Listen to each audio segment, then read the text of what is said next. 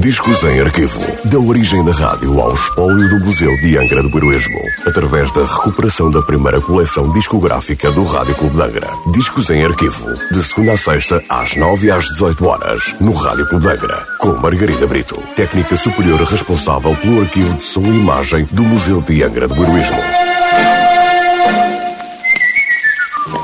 Olá, hoje trago o disco número 207 da coleção discográfica do Rádio Clube de Angra, um disco de A Voz do Dono e sem nota de última transmissão. É um tema de Jaime Mendes, interpretado por Mário Simões e o seu conjunto. Uh, Jaime Mendes foi um dos mais requisitados compositores portugueses dos anos 40 e 50, tendo assinado temas por, para algumas das mais populares revistas, operetas e filmes, como é exemplo o Leão da Estrela.